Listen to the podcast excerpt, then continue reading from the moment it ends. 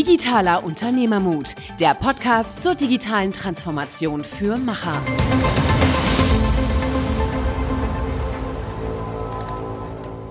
Hallo und herzlich willkommen zu einer neuen Episode Digitaler Unternehmermut mit Niklas und Michael. Wir sprechen heute mit Nick Kittner. Nick hat 10 bis 12 Jahre in der Agenturwelt verbracht und ursprünglich aus der UX-Design-Richtung kommend, hat Silicon Pauli das Patrons-Programm gegründet und dort mit einem extrem tollen Netzwerk von sehr, sehr coolen Leuten Unternehmern, Jungunternehmern äh, geholfen und hilft ihnen weiterhin, ihren Weg zu finden. Das sind äh, 48 Stunden in einem sehr intensiven Programm, in dem die Geschäftsmodelle auseinandergenommen werden und wieder zusammengesetzt werden. Und darüber spricht Nick mit uns. Und er hat die Silicon Pauli GmbH gegründet, äh, ist damit auch Gründer und setzt sich intensiv damit auseinander, wie man dieses Modell der, der Gründerhilfe in eine skalierfähige Geschäftsmodellstruktur äh, bringt. Genau, und durch seine Tätigkeit Zeit äh, bei Silicon Pauli, aber auch durch seine Erfahrung durch äh, die Kundenprojekte, die er als ähm, ja auch selbstständiger Berater gemacht hat, hat er halt die Erfahrung gemacht, dass man, äh, seine These ist so ein bisschen, wir haben zurzeit zu viele Consultants und zu wenig Macher. Das heißt, dass man viel in einem Konzept äh, schön erklären kann und ähm, aufbereiten kann, aber es dann wirklich umzusetzen und in, in, ins Machen zu kommen, ist halt das, was die Kunst ist. Und äh, da hat er nochmal einen, ja, sag mal, euphorischen Appell dran gemacht, was ich, glaube ich, äh, wirklich den Geist der Zeit trifft und äh, kann sich jeder eine Scheibe von abschneiden. Genau, und wer wissen will, welche Erfolgsfaktoren zu einer erfolgreichen Gründung führen, der sollte dranbleiben. Nick Hittner, sehr spannender Gast mit einem tollen Netzwerk und sehr viel Insights. Viel Spaß beim Zuhören. Herzlich willkommen zu einer neuen Episode Digitaler Unternehmermut mit Niklas und Michael. Wir haben heute den Nikolas Kittner hier. Ähm, Nikolas äh, ist Gründer und äh, GF von Silicon Pauli, ehemals Creative Director, kommt aus dem UX, äh, User Experience äh, Consulting und hat auch schon relativ früh gegründet. Also insofern viele, viele Punkte, äh, die uns interessieren und die den digitalen Unternehmermut vielleicht auch in dir herausstellen. Vielleicht stellst du dich kurz vor, was du so gemacht hast und ähm, ja, wie du hierher gekommen bist. Ja, ja vielen Dank für die Einladung.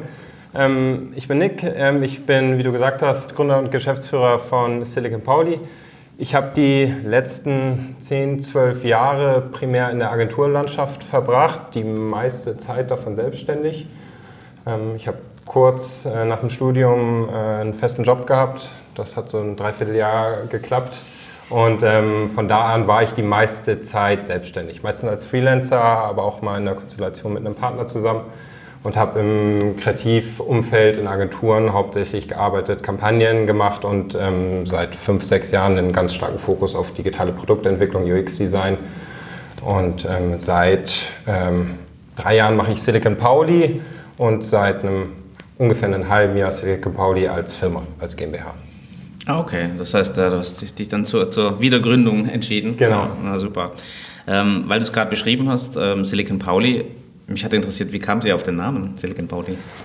Ja, das ist so ein, was war so eine Schnapsidee und wir haben auch lange darüber gesprochen, ob das eigentlich der richtige Name ist. Ähm, den Namen gibt es schon ewig, den gibt es fünf, sechs Jahre. Ähm, der ist mal als Newsletter gestartet, den ich gemacht habe, um damals in Hamburg so diese aufstrebende Startup-Szene so ein bisschen zu begleiten. Und dann gab es irgendwie äh, Silicon Alley in, äh, in New York und Silicon Alley in Berlin und ähm, ähm, diese Namensschöpfung gab es auf der ganzen Welt und ich saß mit meinem Büro auf St. Pauli und, und dann war das irgendwie für mich naheliegend. Das war eigentlich mehr als so ein Spaß gedacht. Und das ging aber nie weg. Irgendwie. Das, äh, das fanden Leute gut, das, ähm, das haben sie sich gemerkt, das fanden auch Leute schlecht und albern. Und, aber genau dann merkt man ja, dass an so einem Ding was dran ist, mhm. wenn man die beiden Extreme hat. Und es gibt wenig Leute, die der Name so total kalt lässt. Also die Leute finden ihn gut oder finden ihn schlecht und das ist für mich immer ein gutes Zeichen, dass man was richtig gemacht hat. Und deswegen haben wir den behalten und auch jetzt für die GmbH benutzt. Mhm, okay, vielleicht kannst du kurz erklären, was ihr macht. Ja, also ähm, Silicon Pauli macht zwei Sachen. Ähm, wir teilen das auf in Community und Consulting. Wir kommen sozusagen aus der Community, da arbeiten wir für und mit Startups. Das ist zum allergrößten Teil eine Pro Bono-Arbeit, die wir machen haben wir ein ziemlich starkes Netzwerk aufgebaut in den letzten Jahren. Mm, das ist der eine Block, da kommen wir her, das ist so ein bisschen unser Heritage und mit der Gründung der GmbH haben wir den äh, Block Consulting dazu genommen, schlicht und einfach, um irgendwann auch mal Geld zu verdienen. Das heißt, äh, auf der einen Seite geben wir Geld aus und äh, auf der anderen Seite verdienen wir es wieder. Das ist der Consulting-Block. Genau, du hast ja, glaube ich, auch in deinem LinkedIn-Artikel mal beschrieben, ja. dass für die Startups ja wirklich das ähm, umsonst ist. Ne? Ja. Auch ähm, ja, wirklich viele, viele Mentoren da ihre Zeit äh, spendieren und ja, der eine oder andere wirklich verdutzt reinschaut und sagt, ja gut, in der Zeit, wo es jetzt viele Inkubatoren, Acceleratoren gibt, die irgendwie sagen, ja, wir brauchen aber mindestens 5%, 7%, ähm, sagt ihr ja, wir machen das komplett kostenlos. Ähm, woher kam dieser diese interne Motivation zu sagen, hey, wir müssen jetzt dieses Thema Startup pushen, gerade speziell in, ähm, in Hamburg. Ähm, ja, woher kam das zu sagen, ja. wir, wir, wollen das unterstützen? Das, war, das ist eine völlig unstrategische Entscheidung und eine völlig irrationale. Das ist einfach so aus Bock entstanden. Und ähm, ich glaube, das ist ein ganz guter Antrieb, einfach mal Sachen zu machen, auf die man Lust hat und die man gut findet. Und so war das da auch. Also es gab diesen Newsletter und ähm, äh, ich war wieder selbstständig und hatte gemerkt, ich arbeite zwar mit großen Kunden und das bringt mir auch Spaß, ähm, aber ich will mehr wieder mit Gründern arbeiten.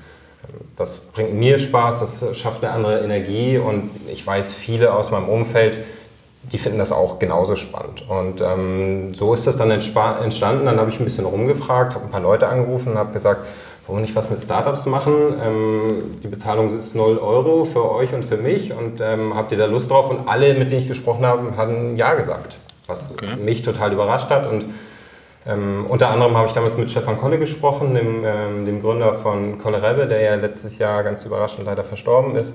Und der war jemand, der sofort gesagt hat, ja klar bin ich dabei. Und ähm, dann haben wir so eine, so eine Gruppe von so knapp zehn Leuten ähm, um uns geschart und haben damals das erste Silicon Pauli Patrons Program gemacht. Das war 2016. So, und das ist so ein harter Kern, den gibt es bis heute noch. Und äh, wir machen dieses Programm und wir machen das aus Bock. Wir haben da einfach Lust drauf. Also wirklich auch so ein eigenes Interesse zu sagen, hey, wir wollen mit diesen Startups zusammenarbeiten, wir wollen mit jungen Menschen zusammenarbeiten, die irgendwie was bewegen und ähm, sich da einzubringen. Also wirklich aus diesem... Genau, also es ist wirklich, also das ist wirklich so ein, so ein Antrieb. Da ja. fällt natürlich am Ende, bringt uns das vielleicht auch was. So, also das mhm. schafft uns eine Bekanntheit und eine Sichtbarkeit und wir können Sachen vielleicht ausprobieren, aber ähm, das ist ein Nebeneffekt. Das ist wirklich, und das machen alle auch aus diesem Antrieb, das wird auch anders nicht funktionieren, wirklich aus, aus einer Freude an dieser Sache. Und wir wollen mit Leuten arbeiten, die was reißen wollen. Und die müssen nicht zwingend jung sein, ähm, aber die wollen irgendwas neu machen und die wollen den Status quo hinterfragen und die haben Elan und ähm, die machen ein bisschen mehr, als sie immer machen müssten. Und das schafft irgendwie eine Energie, die unfassbar viel Spaß macht und die wiederum neue Energie ähm, freisetzt.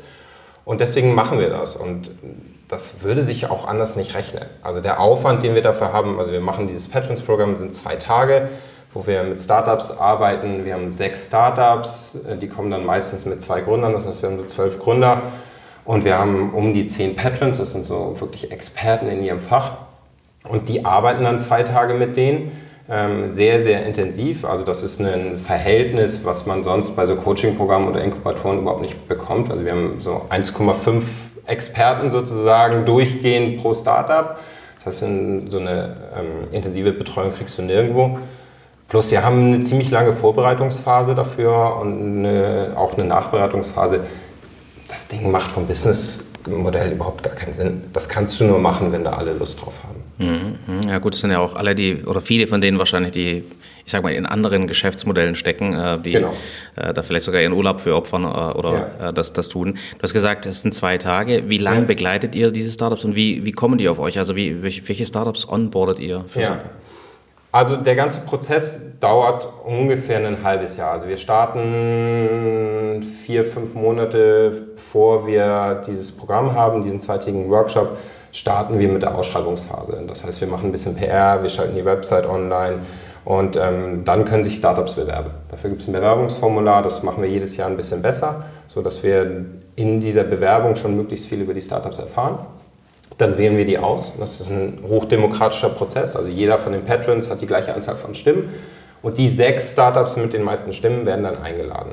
Und das ist ähm, über, äh, das sind, geht über alle Felder. Also wir haben, äh, wir haben B2B, wir haben B2C, wir haben äh, Leute aus Hamburg, wir haben Leute aus Berlin, wir hatten dieses Jahr jemand aus Johannesburg dabei. Also da haben wir keine Spezialisierung, auch ganz bewusst nicht. Was wir gesagt haben, die sind sehr early stage. Ähm, die haben alle noch keine große äh, Funding-Runde hinter sich. Die haben alle noch keinen wirklich großen Umsatz. Aber die haben Minimum ein Prototyp. Und das sind so die Kriterien, die die erfüllen müssen. Wir wollen sehen, dass die wirklich was machen können, dass die nicht nur irgendwie eine Idee haben und ähm, dann denken, in äh, sechs Monaten sind sie Millionäre. Wir wollen mit Leuten arbeiten, die wirklich auch schon was gezeigt haben, dass sie etwas umsetzen können. Und ähm, dann arbeiten wir zwei Tage mit denen. Mhm. Und ähm, ihr habt das jetzt schon ein paar Mal gemacht. Ähm, ergab es sich dann, dass du längerfristig mit dem einen oder anderen Startup weitergearbeitet hast oder äh, hört es dann nach den zwei Tagen auf? Ja, also der, der Kern des Patrons-Programms hört nach zwei Tagen auf. Wir hatten auch mal andere Modelle ausprobiert, die realistischerweise in diesem Pro Bono-Modell nicht so gut funktioniert haben. Und wir haben gesagt, wir schaffen diesen Wert in diesen zwei extrem komprimierten und produktiven Tagen. Also unser Versprechen an die Startups äh, ist, das sind die 48 produktivsten Stunden eures Lebens.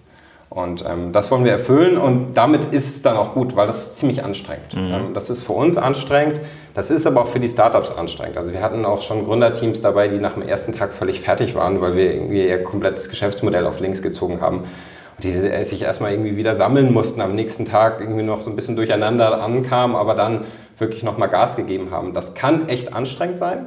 Und ähm, wir haben gesagt, wir wollen uns auf diese zwei Tage fokussieren und da maximalen Wert schaffen. Und das ist es dann auch.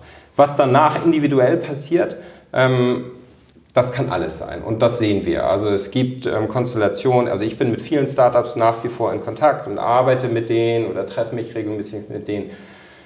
Wir ähm, machen Kontakte, wir helfen denen mit, äh, mit Rat und Tat, aber es gibt auch welche, ähm, die ganz gezielt mit den Patrons arbeiten ähm, und, ähm, und da auch wirklich eine Geschäftsbeziehung entsteht. Das ist aber nichts, was Teil des Programms ist, das ist auch nichts, was wir leiten oder was wir irgendwie organisieren. Das ist wirklich sehr individuell, aber ich glaube, das zeigt, wie stark dann auch in so 48 Stunden so ein Vertrauensverhältnis stattfindet.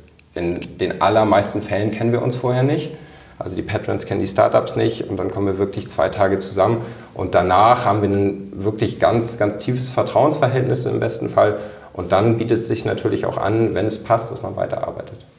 Sie hast ja gesagt, das sind die, oder ihr habt den Anspruch, dass das die produktivsten zwei Tage ähm, oder 48 Stunden in deren Leben werden. Was, wie sieht so denn das Programm in etwa aus? Also wie arbeitet ihr dann wirklich mit denen zusammen? Ja. Wir haben, diese Tage sind zweigeteilt. Also der erste Tag ist ein ganz starker Analysetag. Dann ähm, basiert, äh, da arbeiten wir mit einer Methode, die nennt sich Product Field. Das ist ein, so ein Canvas, ähnlich wie das Business Model Canvas.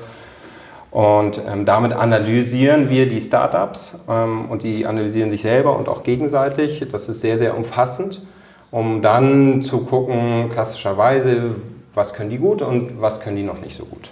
Ähm, das Ganze wird begleitet von sogenannten Inspiration Talks, das heißt, wir holen gestandene Unternehmer dazu, die dann für eine Stunde, anderthalb reinkommen und dann wirklich im kleinen Kreis, also wir sind 20 Leute dann insgesamt, nochmal einen Vortrag halten oder einen QA.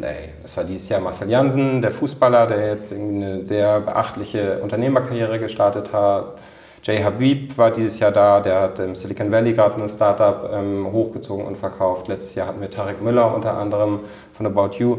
Das sind wirklich, ähm, wirklich ganz, ganz spannende Unternehmer, die ganz viel auch schon geschafft haben, aus ganz unterschiedlichen Feldern. Wir hatten Henning Weiß letztes Jahr vom 25 Hours Hotels ähm, der nochmal eine ganz andere Perspektive reinbringt. Also wie, wie funktioniert eigentlich so ein Hotelbusiness, ähm, wenn ich das aufbaue und dann eine, im Grunde eine Kette draus mache und das dann an den globalen Konzern wie Accor verkaufe. Also das ist ganz spannend, weil die eine sehr, sehr persönliche Geschichte erzählen und ähm, auch sehr, sehr nah sind. Also die erzählen Sachen, die sie natürlich auf einer großen Bühne vor 500 Leuten vielleicht nicht erzählen würden. Das ist der erste Tag, diese Analyse mit dem Product Field und den Inspiration Talks. Und der zweite Tag sind individuelle Workshops. Das heißt, wir haben, die Patrons sind Experten aus unterschiedlichen Bereichen. Klassischerweise haben wir Leute, die aus dem Branding sehr stark sind, von, äh, von Colorable, die nach wie vor sehr stark involviert sind. Das sind ganz starke Strategen, die ganz viel über Brandbuilding wissen oder Community-Aufbau. Wir haben Leute, die ganz stark sind im Marketing, wir haben Leute, die sind sehr, sehr stark im Thema UX und Design, Produktstrategie, ähm, aber auch im Bereich Finance. Und die machen dann eins zu eins Workshops über den Tag. Das heißt, die Startups, die teilen wir am Abend des ersten Tages, teilen wir die dann ein und jeder kann dann mehrere von diesen Workshops wirklich individuell besuchen. Ein Startup, ein Patron, 90 Minuten und dann wird zum Beispiel das Geschäftsmodell 90 Minuten lang ganz individuell von einem Experten angeguckt, auseinandergenommen und besser zusammengesetzt. Oder 90 Minuten kommt jemand, der ein Experte ist im Thema UX und Product Design und guckt sich die komplette User Experience der App an, die das Startup gebaut hat, von vorne bis hinten und ähm, gibt 90 Minuten lang wirklich sehr, sehr hochwertige Tipps. Dann gibt es meistens noch einen zweiten Inspiration Talk und der Tag schließt mit einem, äh, mit einem Pitch. Das heißt, wir laden dann so ein bisschen Friends and Family ein. Dieses Jahr hatten wir so 80, 90 Leute, waren in so einer Turnhalle in St. Pauli und ähm, die Startups pitchen dann nochmal so drei Minuten, was haben sie eigentlich die zwei Tage gelernt und wo stehen sie jetzt und haben eine kleine Jury noch dabei. Und äh, so wird dann der Tag irgendwie abgeschlossen, gibt es noch ähm, ein bisschen Getränke, ein bisschen Networking und ähm, dann sind wir so am zweiten Tag gegen 21 Uhr oder sowas sind wir durch. Sind Bett, aber, Bettreif. Sind aber auch alle platt, ehrlicherweise. Ja. Kann ich mir vorstellen. Das klingt sehr, sehr, sehr intensiv. Ähm, Du hast ja bestimmt auch die Kontakte zu den Startups gehalten oder, oder in die andere Richtung, die mit dir. Ähm, was ist aus denen geworden? Also hast du da ein gutes Gefühl für? Ja, also ich verfolge fast alle und habe auch mit den allermeisten nach wie vor Kontakt. Wir haben einen Slack-Channel, wo wir alle einladen. Also wir bauen wirklich auch ein starkes Alumni-Netzwerk auf. In dem mhm. Slack-Channel sind alle Patrons, da sind alle Startup-Gründer drin, die an unserem Programm teilgenommen haben plus ähm, noch unser erweitertes Netzwerk. Ähm, da können wir uns austauschen, da kriegen wir relativ viel mit. Und das ist, wie das halt so ist bei Startups. Ne? Ähm, manchen geht es hervorragend und ähm, die gehen steil und machen eine Finanzierungsrunde nach der anderen oder holen sich einen Fördertopf nach dem anderen. Und andere gibt es halt nicht mehr. So, also, ähm, aber auch das ist ja völlig okay. Und es gab auch schon Gründer, denen wir in den zwei Tagen gesagt haben, nichts für ungut, aber das wird nichts. So, ähm, du kannst ganz tolle Sachen, aber das, was du dir hier vorgenommen hat, hast, das wird so nichts. Ähm, überleg dir mal, ob du nicht was anderes machen willst. Und auch das ist passiert. Ähm, und ähm, so ist das wirklich einmal komplett die ganze Bandbreite, welche die extrem erfolgreich sind, welche die pleite gegangen sind, welche die das zweite gegründet haben und dann alles in der Mitte, ne? Ähm, was es dann so gibt in diesem Kosmos. Aber das ist ganz spannend und wir haben wirklich, also wir haben extrem starke Alumnis auch dabei, die wirklich auch einen ganz starken Weg gehen. Hast, hat dich irgendwas besonders überrascht oder ein, ein Team besonders überrascht? Also man hat ja immer so eine Abschätzung, wenn man so durchgeht und sagt, naja komm, die drei werden es schon schaffen, ja. die fünf, hm, weiß nicht. Ja. Hast du so ein, also seid ihr da immer ganz gut gelegen oder haben die euch eher überrascht? Nee, wir sind da, also vor allem jetzt über die drei Jahre haben wir ein ganz gutes Gefühl dafür entwickelt und ähm, der kritische Faktor, das merkt man relativ schnell, sind, ist ja auch keine Überraschung, sind die Gründer. Mhm. Das ist weder das Geschäftsmodell in den meisten Fällen, ähm, noch das Produkt, noch die UX, sondern es sind die Gründer und ihre individuelle Motivation. Und das Ganze funktioniert fast immer super, wenn die Gründer eine ganz hohe Motivation haben und eigentlich auch so einen Reality-Check gemacht haben. Also ähm, wir haben teilweise Gründer, die kommen da rein und sagen, ja, wir brauchen jetzt erstmal einen Seed Funding 500.000 und dann ähm, nächstes Jahr irgendwie die Series A 3 Millionen und dann irgendwie siehst, guckst du das Geschäftsmodell an und dann irgendwie Hockeystick Growth und alles irgendwie, wie es eigentlich in einem TechCrunch-Artikel sein sollte.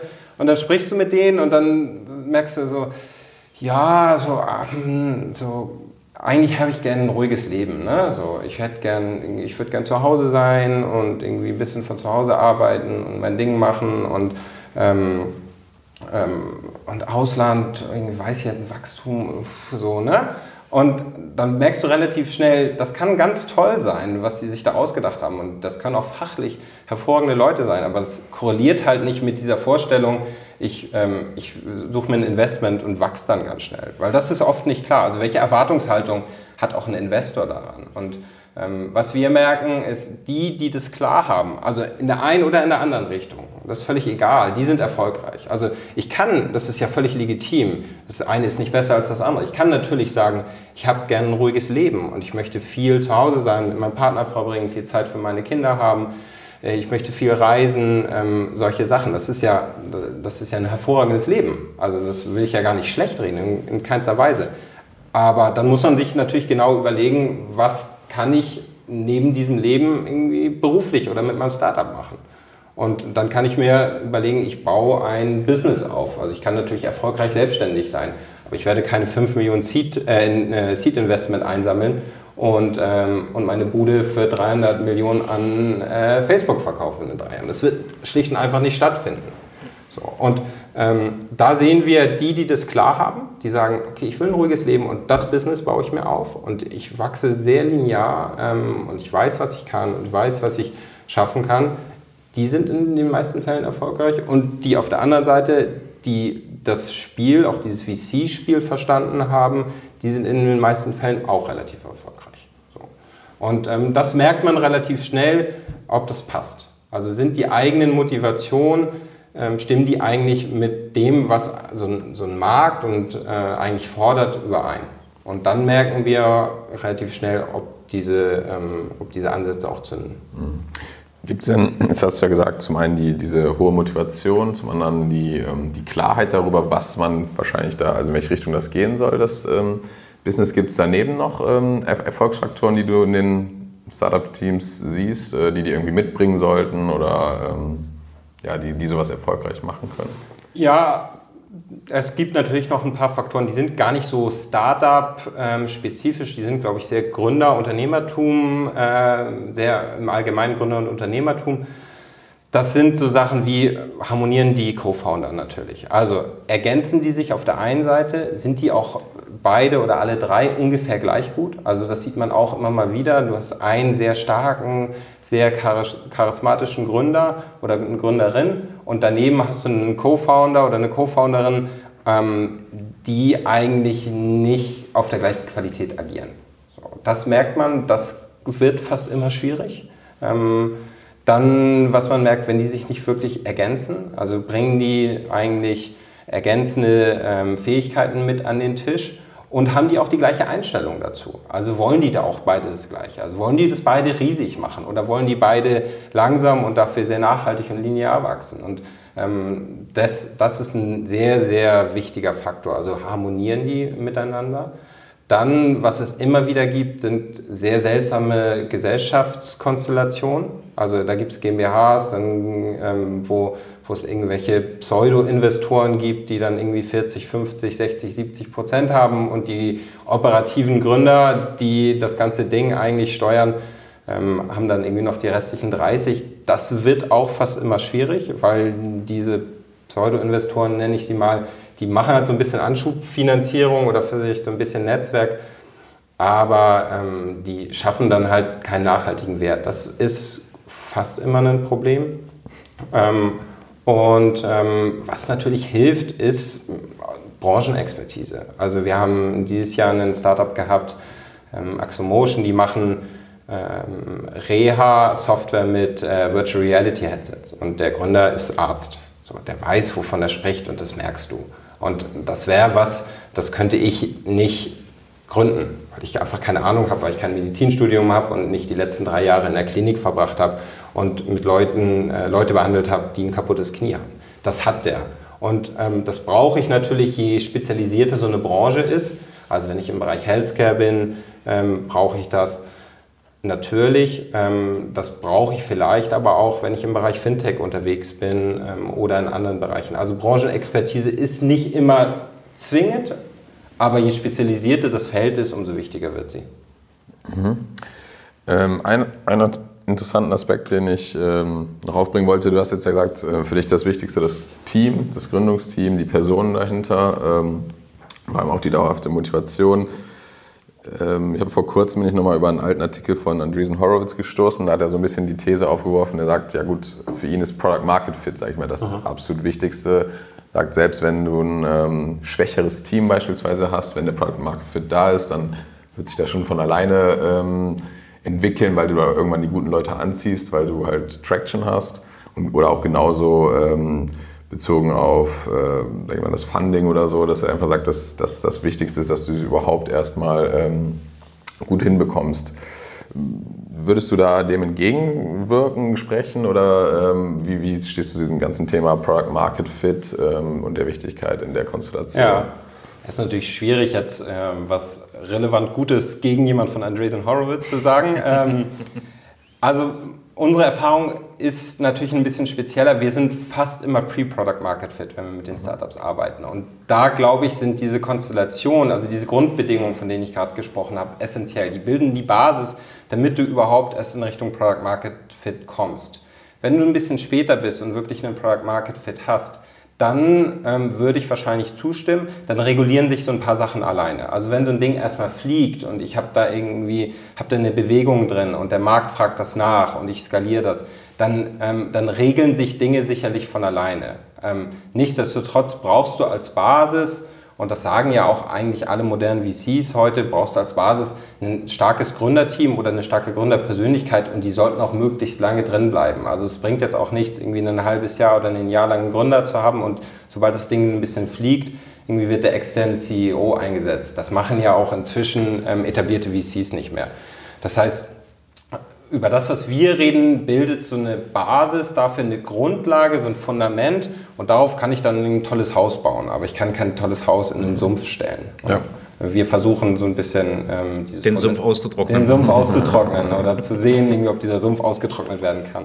Ja, das ist äh, sehr interessant. Äh, wir haben ja sehr viele äh, Kunden, mittelständische Kunden, die zum Beispiel auch sehr interessiert an Startups sind. Und wir merken, dass Startups auch jetzt nicht nur Geld brauchen, VC-Funding brauchen, sondern Mentorship brauchen, vielleicht manchmal Marktzugang brauchen, manchmal Vertriebsexpertise brauchen. Du hast vorhin davon gesprochen, der Arzt, der hat zwar seine eigene Kompetenz, aber vielleicht, ich sag mal, das Ganze dann an den Markt zu bringen, nochmal eine andere Kompetenz bedarf. Was würdest du denn ähm, Startups und oder, ich sag mal, Kunden, die heute schon sehr etabliert am Markt sind, raten, wie man am besten miteinander arbeitet? Ja, ich glaube ja, das ist so eins der überschätzten äh, Themen überhaupt. Also alle reden darüber, dass etablierte Unternehmen mit Startups arbeiten sollten. Ich glaube, das ist schwerer, als man denkt. Also, und ich glaube, das liegt daran, dass es zwei unterschiedliche Mindsets gibt, wenn man so aufeinander trifft. Also in den meisten Fällen ähm, sind Startups sehr ähm, exekutionsorientiert. Das heißt, die haben ähm, sehr begrenzte Ressourcen, finanziell, aber auch personell. Das heißt, deren Fokus ist darauf, wirklich Sachen umzusetzen. Ich muss möglichst schnell irgendwie das neue Release der App rausbringen oder ich muss möglichst schnell Sales machen oder ich muss Leute einstellen. Ich bin ganz stark operativ getrieben und habe eigentlich konstant zu wenig Ressourcen. Auf der anderen Seite, das sehen wir, ähm, oft sind Corporates, wenn sie mit Startups arbeiten wollen, eigentlich in einem anderen Mindset. Die sind so ein bisschen in so einem Inspiration-Mindset. Kommt doch mal vorbei, wir quatschen mal eine Stunde oder vier oder lass uns mal zwei Tage Workshop machen und dann gucken wir mal, was daraus wird oder wir trinken mal einen Kaffee. Und ähm, das ist, macht für einen Corporate oder für einen Mittelständler macht das sicherlich Sinn, weil ich kann ganz viel aus diesem Startup an Wissen rausziehen und mich inspirieren lassen. Und vielleicht macht das auch zu einem gewissen Teil für einen Startup Sinn. Aber das Investment, das ein Startup hat, wenn es zwei Tage zum Workshop ins Emsland fährt, ist immens. Ähm, und dieses, ähm, ähm, dieses Investment muss sich erstmal wieder rechnen. Und das rechnet sich meiner Meinung nach nicht oder meiner Erfahrung nach nicht durch nettes Reden und mal schauen, was man vielleicht miteinander machen könnte oder wie man sich irgendwie unterstützen könnte, sondern das rechnet sich eigentlich immer durch ein sehr konkretes operatives ähm, Zusammenarbeiten. Und das sind meiner Meinung nach zwei Sachen. Das ist, entweder ist es schlicht und einfach Geld, also das Unternehmen stellt einem Startup Geld zur Verfügung, zum Beispiel über ein Investment, über eine Beteiligung. Das andere ist, was du gerade sagst, ist ein Kundenzugang. Mhm. So. Und den muss ich aber auch wirklich liefern. Das ist mehr als mal ein Intro zu machen ähm, zu einem befreundeten Geschäftsführer, sondern es ist, komme ich irgendwie in deine Sales-Prozesse rein, weil du hast ähm, 2000 oder 20.000 B2B-Kunden oder du hast äh, 20 Millionen Endkunden, an die ich potenziell ran könnte. Und das muss man sich, glaube ich, wirklich fragen, kann ich als großes Unternehmen einen echten Mehrwert schaffen für einen Startup, der dieses zeitliche Investment rechtfertigt? Mhm. Ja, wir sehen, wir sehen genau das, was du gesagt hast, dass die äh, Corporate-Kunden, Mittelstandskunden äh, ist irgendwie en vogue, ja, dass man, dass man äh, mit, mit, mit äh, Startups arbeiten möchte, aber dass die Strukturen gar nicht geschaffen werden, auch die Strukturen ich sag mal, nach so einem Zweitagestrip ja. äh, nicht da sind. Das heißt, äh, das Startup fällt eigentlich in ein Loch und die Mittelständler gehen vielleicht inspiriert nach Hause, aber es gibt keine richtig formalisierte Struktur, die dann sagen würde, okay, das, das, das greift. So ein bisschen, was ihr macht in den, vier, in den 48 Stunden, dann hast du ja eigentlich schon eine sehr, sehr klare Meinung und auch eine Struktur, wie es weitergeht. Das findet in den meisten Fällen gar nicht statt. Und äh, das ist so ein bisschen die Verschwendung der Ressource auf beiden Seiten. Eigentlich nur der Corporate oder Mittelständler kann sich leisten, ja. der Startup eben nicht. Genau. Und äh, ein Startup macht das ja vielleicht nicht einmal, sondern dann halt fünfmal und dann hast du wahnsinnig viel Zeit. Ähm, äh, in die Tonne getreten. Was würdest du denn Startups raten, wenn, ich sag mal, solche Corporates oder Mittelständler auf sie zukommen? Wie können sie denn evaluieren, ob da tatsächlich Mehrwert für sie drin liegt? Ich glaube, man muss von Anfang an Erwartungshaltungen abklären. Was erwartet ihr euch davon und was erwarten wir uns davon? Und ähm, matcht das. Und wenn man ungefähr eine gleiche Erwartungshaltung hat, dann ist der zweite Schritt meiner Meinung nach, dass man das prozessualisiert. Was machen wir? Also kein Meeting ohne ähm, ein mögliches Outcome davon. Einfach mal treffen und vier Stunden Workshop machen und dann mal schauen, ist genau wie du sagst, dieses Investment ist für ein Startup sehr, sehr hoch und rechnet sich nicht. Und das mache ich vier, fünf Mal ähm, und ähm, dann ist es ein ziemlich hohes Investment und ich habe nichts außer guten Kaffee und netten Gesprächen. Was ja nicht verkehrt ist, aber... Wenn man Zeit hat. Wenn man Zeit hat. Ähm, deswegen erstens Erwartungshaltung klären und zweitens dann einen Prozess definieren. Was machen wir? Was machen wir an diesem Tag oder in diesen zwei Stunden oder in diesen drei Tagen, wie auch immer? Und vor allem, wie du sagst, was kommt danach? Was ist der mögliche nächste Schritt? Wenn wir in diesen zwei Tagen merken, das funktioniert super, wir wollen alle das Gleiche und wir machen hier irgendwas zusammen und wir können uns das vorstellen, wie auch immer das aussieht. Das ist eine Kooperation oder wir machen einen Joint Venture oder einen White Labeling oder ihr kommt bei uns rein als strategischer Investor. Was auch immer, da gibt es ja viele Möglichkeiten. Was ist der mögliche nächste Schritt? Und wenn das klar ist, dann kann man dieses Investment machen. Das heißt nicht, dass immer dabei etwas rauskommt. Dann kann man auch sagen, irgendwie nach diesem Meeting, hm, das war nichts, das hat nicht funktioniert. Aber das ist völlig okay dann, weil man weiß, worauf man sich eingelassen hat. Und ich glaube, das ist wichtig. Ich glaube, diese, diese Prozessualisierung ist wichtig. Und ich glaube, das wird in diesem ganzen Innovationsthema wird es unterschätzt. Also dann geht es darum, die Vorstellung ist, Leute sitzen irgendwie in, äh, in coolen Räumen in Köln-Ehrenfeld und packen äh, Post-its an die Wände. Und das ist ein großer, kreativer, chaotischer Prozess und das ist halt eben nicht. Also es, wenn das funktioniert, ist es ein hochprozessualisierter Prozess. Also es ist wirklich, ähm, der ist teilweise minutiös getimed und es ist klar, was als nächstes kommt. Und ich glaube, das fehlt in vielen Fällen. Und das einmal klar zu machen, was ist unser Prozess und wie arbeiten wir auch weiter? Und gibt es auch, könnt ihr das überhaupt? Also liebes, ähm, liebes Corporate oder lieber Mittelständler, könnt ihr das? Könnt ihr überhaupt weitermachen? Dürft ihr investieren? Ähm, oder müsst ihr den Aufsichtsrat fragen, weil ähm, das könnt ihr gar nicht machen? Oder habt ihr überhaupt kein Geld vom Geschäftsführer ähm, für dieses Thema? Also das ist ja nochmal eine andere Frage. Dürft ihr das? Könnt ihr das? Seid ihr in der Lage dazu? Habt ihr die finanziellen Mittel? Habt ihr die Ressourcen? Seid ihr willens dazu? Und ich glaube, das muss man einmal klären.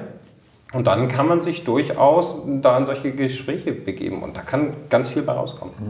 Es ist ja wirklich dann einfach dieser Aspekt, eine, eine, Verbindlichkeit aufzubauen und zu sagen, ein Commitment zu geben, ähm, da wirklich einen Mehrwert zu liefern. Und ich glaube, wenn man aus der Perspektive kommt als Mittelständler oder als Corporate und sagt wirklich, wir haben den Anspruch, hier einen Mehrwert zu liefern, glaube ich auch, dass man ähm, ja, erfolgreich mit den Startups zusammenarbeiten kann und ähm, ja eben da wirklich auch einen, einen, eigenen Mehrwert ja auch rausziehen kann, weil du ähm, vielleicht von den Arbeitsweisen ein bisschen was mitnehmen kannst und auch, äh, sag ich mal, wenn es jetzt beispielsweise Produkte sind oder so, innovative Produkte, die ja wiederum auch für dich, ähm, wenn du die vertreibst und dafür stehst, ein, ein positives Bild, Bild abwerfen. Ähm, äh, was ich sehr interessant fand, und da haben wir, glaube ich, auch im Vorgespräch schon drüber gesprochen, ist ja dein LinkedIn-Artikel, der so ein bisschen provokativ formuliert war, zu viele Consultants, zu wenig Macher. Ja. Ähm, oder wenn man es jetzt mal vielleicht in einem Mittelständler sieht, äh, ist vielleicht ja nicht ein Consultant, aber der Stratege oder der, der Manager zu viel ähm, strategisch.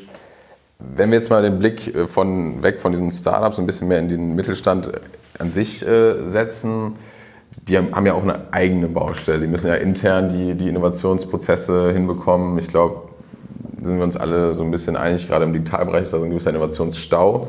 Ähm, wie schaffe ich es denn als Mittelständler da den ersten Schritt zu machen, weg von diesem nur strategisch zu denken und in dieses Machen reinzukommen?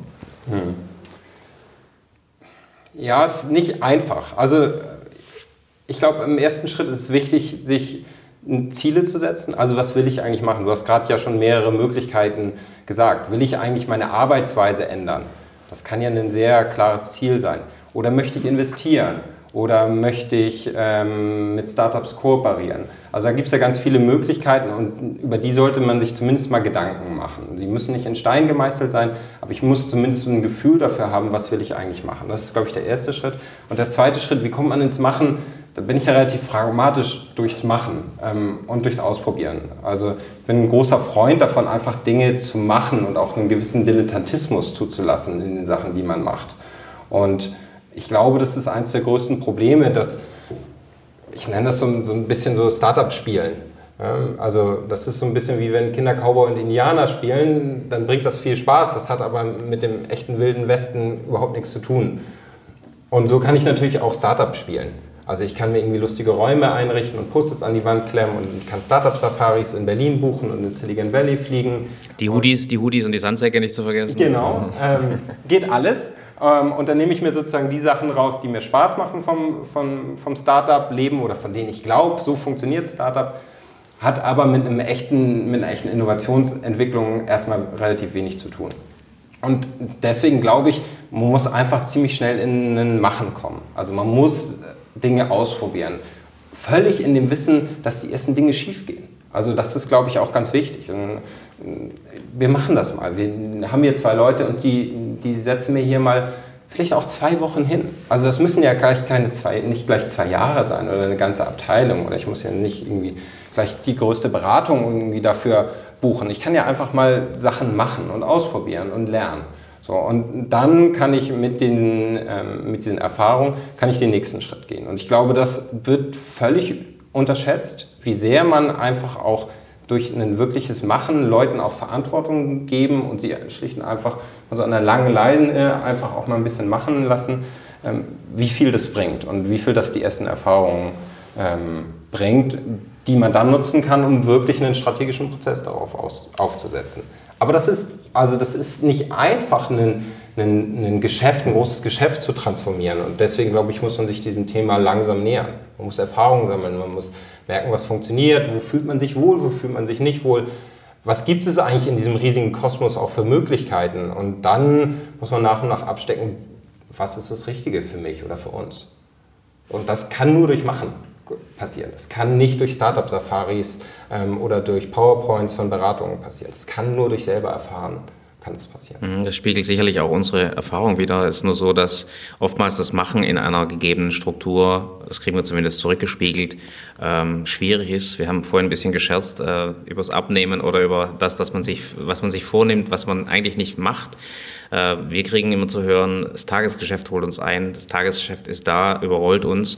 Ähm, wir kommen aus dieser Mühle nicht raus, weil am Ende des Tages natürlich, wir haben es eigentlich mit, mit erfolgreichen Unternehmen zu tun, die sitzen nicht auf den Händen, die müssen aber quasi Innovation betreiben, während sie, ich sag mal, relativ erfolgreich sind. Und das ist so ein, so ein Zyklus, der sich immer wieder wiederholt, wo du sagst, du würdest gern, du hast auch die Leute, die willens sind, aber sie kommen aus dieser Tagesgeschäftsmühle einfach nicht raus.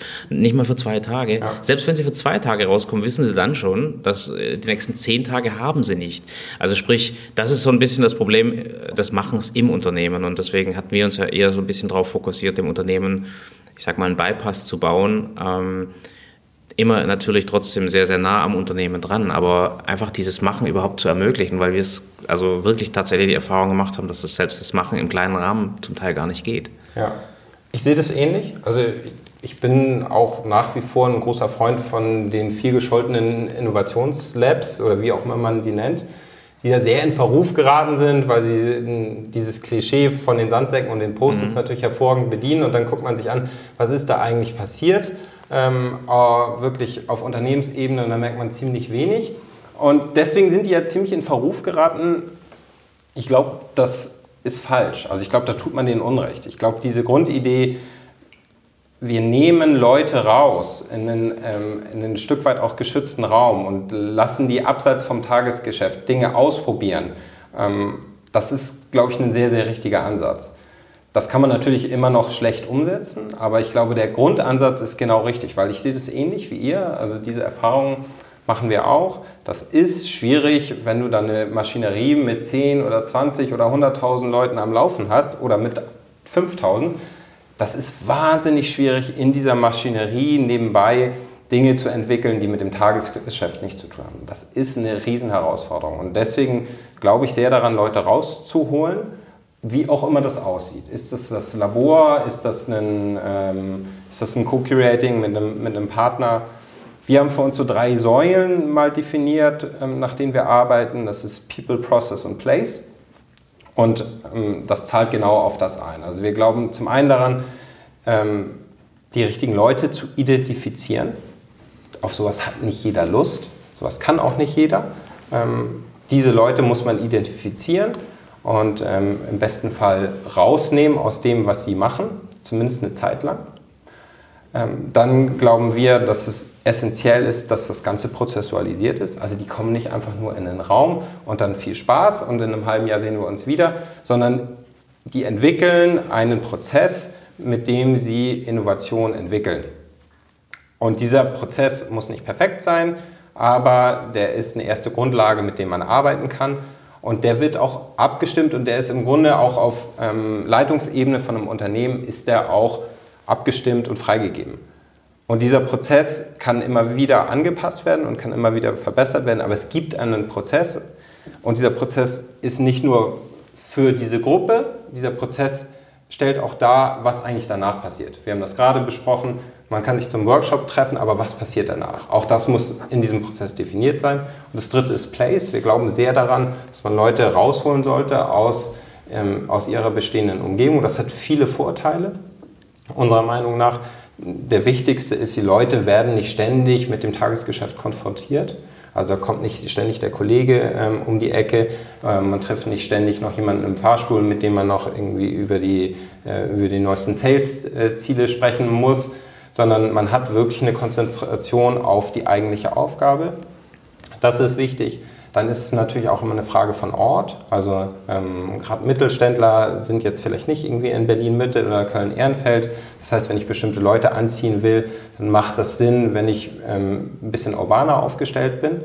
Und, ähm, und schlussendlich inspiriert es die Leute auch ein bisschen. Also ich glaube, das ist kein zu unterschätzender Faktor, was auch eine räumliche ähm, einen Raum auch ausmacht und wie sehr das auch Spaß machen kann, wenn ich mal aus meiner bestehenden Umgebung rauskomme und auch mal einen anderen Eindruck habe. Wenn ich auf einmal in einem Stadtteil bin, in dem ich sonst nicht bin, wenn ich auf einmal mit Leuten zu tun habe, in einem Coworking Space vielleicht, der, die ich irgendwie inspirierend finde, wenn ich in einem Raum bin, der mir nochmal ganz neue Perspektiven öffnet. Ich glaube, das ist ein schon ähm, relevanter Faktor. Und deswegen glauben wir, dass diese drei Säulen ziemlich essentiell sind und in einer Kombination eine ziemliche Kraft entfalten können.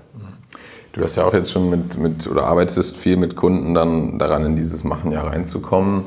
Ähm, was sind denn vielleicht auch gewisse Trigger, wo du gemerkt hast, so das hilft äh, fürs Verständnis? Das sind Sachen, die irgendwie häufiger dazu führen, die Leute da anzuregen? Na, was immer nach wie vor hilft, ist eine Inspiration zu geben. Also ist immer eine Frage natürlich, an welchem, an, an welchem Punkt sind die Leute, mit denen wir arbeiten. Also wenn wir mit Startups arbeiten, dann müssen wir denen keine Idee geben dafür, was sie machen. Aber wir können jemanden wie Tarek Müller reinbringen, der erzählt, wie wir die letzten zehn Jahre wirklich spannende Geschäftsmodelle aufgebaut und skaliert hat. Und das schafft nochmal eine ganz andere Perspektive, als, als wir sie vielleicht reinbringen können. Und das inspiriert, das macht Spaß ähm, und das motiviert auch. Und das können wir auch mit Unternehmenskunden machen. Das heißt, was wir durchaus ab und zu machen, ist, dass wir Workshops machen, wo wir jemanden reinbringen aus einem Startup oder einen Gründer, der nochmal einen Inspiration Talk hält. Das hilft. So, aber das kann natürlich immer nur ein Funke sein, mit dem wir dann weitermachen.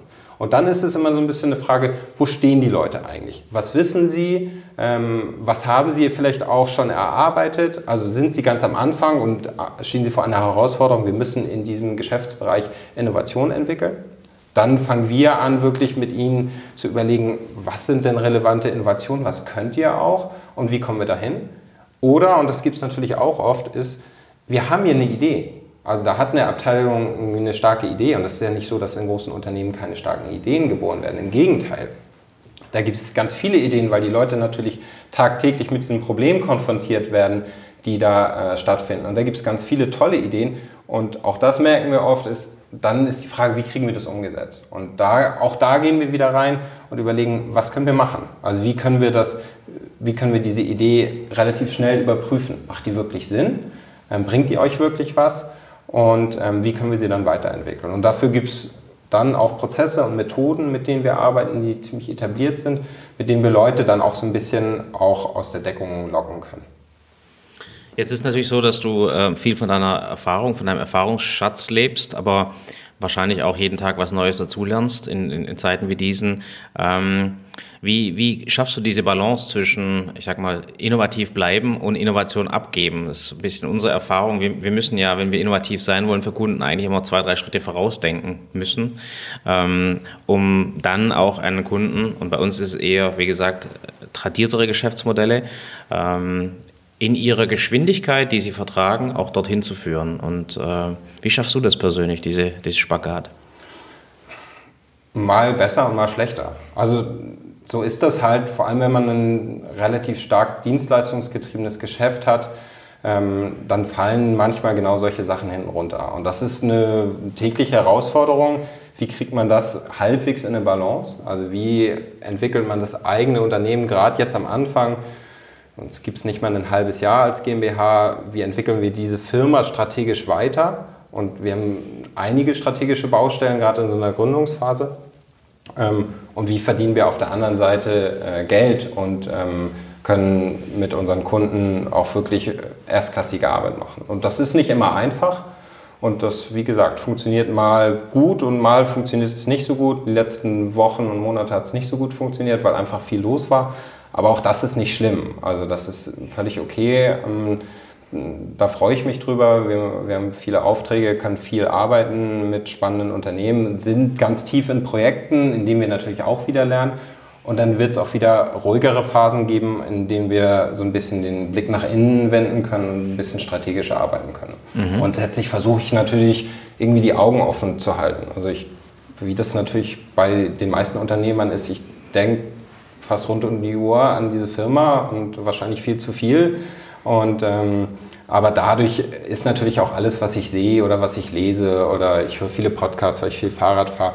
Also ich bin in einem konstanten Aufnahmemodus durchaus, aber das ist nicht, ähm, das habe ich nicht wirklich strukturiert, sondern ich höre viel, ich sehe viel, ich lese viel ähm, und nehme das alles auf und zwischendurch muss ich das dann nochmal sortieren und gucken, welchen Einfluss hat das eigentlich auf mich oder auf unser Unternehmen? Mhm. Jetzt seid ihr ja sehr konzentriert unterwegs mit den Zwei-Tages-Workshops zum Beispiel, äh, mit der Pro Bono-Arbeit. Äh, manchmal ist man ja selber sein schlechtester Berater. Ähm, wie gehst du denn damit um? Also wie, wie, wie benchmarkt ihr euch? Wie, wie holst du dir diese Informationen rein? Ich gehe mal davon aus, du hast Partner um dich herum, die äh, auch Erfahrungen mitbringen. Wie macht ihr das? Also ganz individuell natürlich. Ähm, ich versuche relativ viel zu lesen. Ähm, Versuche auch wieder äh, mehr Bücher zu lesen. Wenn die Kinder jetzt ein bisschen größer werden, ist auch ein bisschen mehr Ruhe. Da kann man auch mal ab und zu noch mal ein Buch lesen. Das ist so der Input, den ich versuche mir zu holen. Ähm, dann äh, Podcast, das habe ich gesagt, das ist eine sehr individuelle Ebene. Und dann haben wir natürlich ein erstklassiges Expertennetzwerk. Also ich habe vorhin gesagt, wir haben einen, ähm, wir haben einen privaten Slack-Channel mit allen unseren Alumni-Startups, wo alle unsere Patrons drin sind darüber lerne ich sehr, sehr viel. Da gibt es einen sehr, sehr starken Austausch. Da kann jeder mal mit einer Frage rein. Ähm, ich habe das und das Problem. Habt ihr eine Idee, wie ich ähm, das lösen kann? Habt ihr schon mal mit dieser Methode gearbeitet? Habt ihr das und das schon mal gemacht? Kann hier jemand ein Intro machen? Ähm, also das hilft uns wahnsinnig. Und ähm, dann versuche ich, so viel es geht, wirklich mich mit Leuten auszutauschen und diesen, dieses Netzwerk, was wir da aufgebaut haben, was glaube ich sehr, sehr erstklassig ist, auch wirklich zu pflegen und zu nutzen. So, mhm. Und dadurch ergibt sich sehr, sehr viel in der, so im, äh, im tagtäglichen, wovon ich und am Ende auch das Unternehmen, glaube ich, sehr profitiert. So. Und wir bewegen uns in sehr, also wir bewegen uns so an der Schnittmenge in sehr vielen unterschiedlichen quasi Szenen. Mhm. Also wir haben es mit sehr etablierten, großen Unternehmen zu tun, ähm, aber wir bewegen uns genauso quasi selbstverständlich, selbstverständlich in der Startup-Szene, wir sind stark mit der Kreativbranche verbandelt, eine starke Beziehung zu Kollerebe nach wie vor. Das heißt, wir kriegen ganz starke, spannende Einflüsse auch durch unsere Partner und, und durch unser Netzwerk aus ganz unterschiedlichen Richtungen. Das ist ja ähm, Bücher und Podcast erwähnt. Gibt es da ein paar konkrete ähm, Bücher oder Podcasts, die du empfehlen könntest? Äh, wir fragen da eigentlich immer so nach den Top 3 beispielsweise. Ja. Auch gerne mehr, wenn du mehr auf Lager hast. Ja, Podcasts, das sind echt viele. Also ich habe gerade im Flieger nochmal geschaut, wie viele ich eigentlich abonniert habe. Das wechselt. Da gibt es so ein paar Konstanten, ähm, die ich über die Jahre höre. Ähm, ähm, das ist äh, viele amerikanische Podcasts, zum Beispiel How I Build This, ähm, ist stark, weil er wirklich stark produziert ist, starke Unternehmergeschichten ähm, erzählt. Ähm, Tim Ferriss hat immer wieder wirklich spannende, spannende Geschichten. Habe ich zuletzt irgendwie ein zwei Stunden Interview mit einem, ähm, mit einem Restaurantbesitzer ähm, gehört, super spannend. Ähm, das höre ich wirklich regelmäßig. Ähm, es gibt einen Podcast, der nennt sich äh, Startup von Gimlet Media. Mhm. Immer wieder irgendwie gut produzierte Geschichten. für eher so tagesaktuelle Sachen This Week in Startups mit Jason Calacanis, einer der profiliertesten Angel-Investoren. Das sind so die amerikanischen, die ich höre.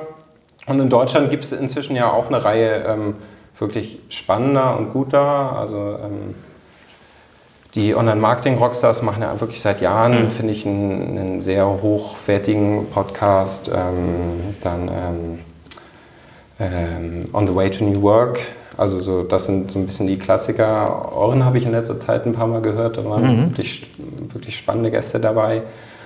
Und ähm, ich höre gerne Hotel Matze. Mhm. Ähm, vor allem die ja. Unternehmergeschichten sind wirklich ähm, sind spannende Geschichten bei, die nochmal so ein bisschen abseits der, der oberflächlichen, ähm, der oberflächlichen Business-Geschichten nochmal so ein bisschen Geschichte drumherum erzählen. Das ist ein, das ist ein guter Podcast. Ja, ja, sehr lustig. Ich habe irgendwie, glaube ich, einen sehr hohen Überschnitt ja. mit dem Podcast, weil du auch gesagt hast, äh, du hast auf dem Fahrrad, äh, mache ich auch. Also ja. ist irgendwie sehr, äh, ja, sehr deckungsgleich. Interessant. Das stimmt. Ähm, jetzt hast du das Netzwerk äh, erwähnt und äh, jetzt werden wahrscheinlich viele Hörer äh, denken, naja, wie komme ich denn in das Netzwerk rein? Weil es wäre ja auch mal ganz spannend.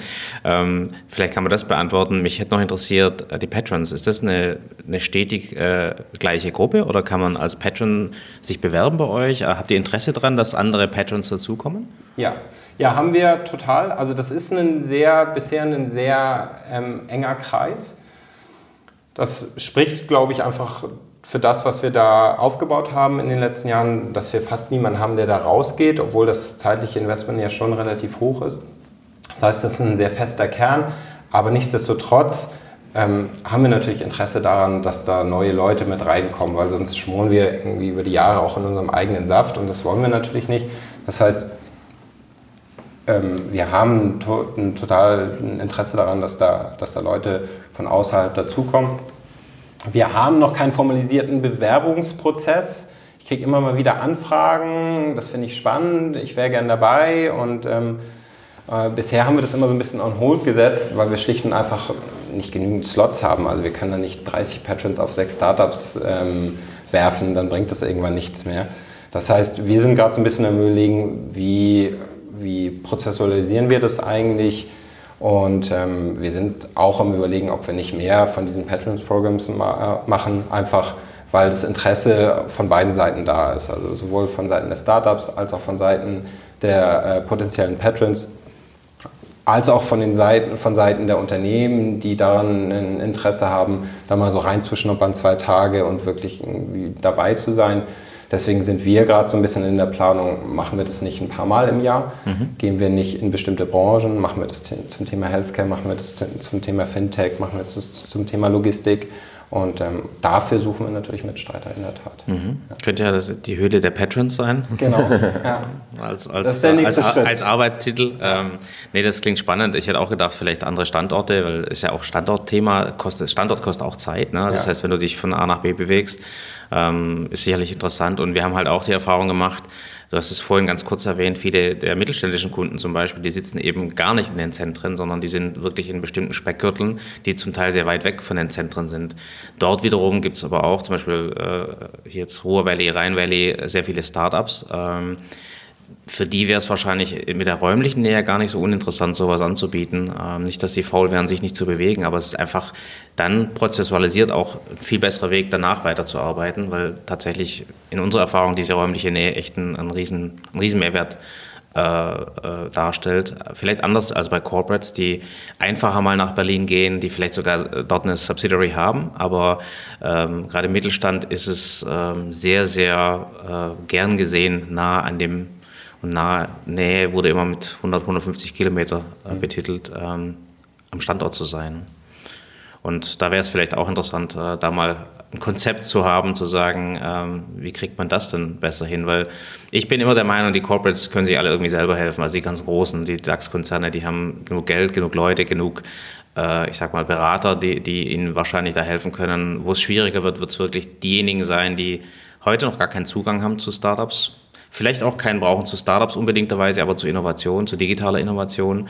Wie kann man denen besser helfen, eben die Brücke zu bauen? Und wir sind da sehr oft an, an diesen Gesprächen gelandet, dass wir Leute haben, die eine Startup-Con oder eine Bits and Pretzels machen.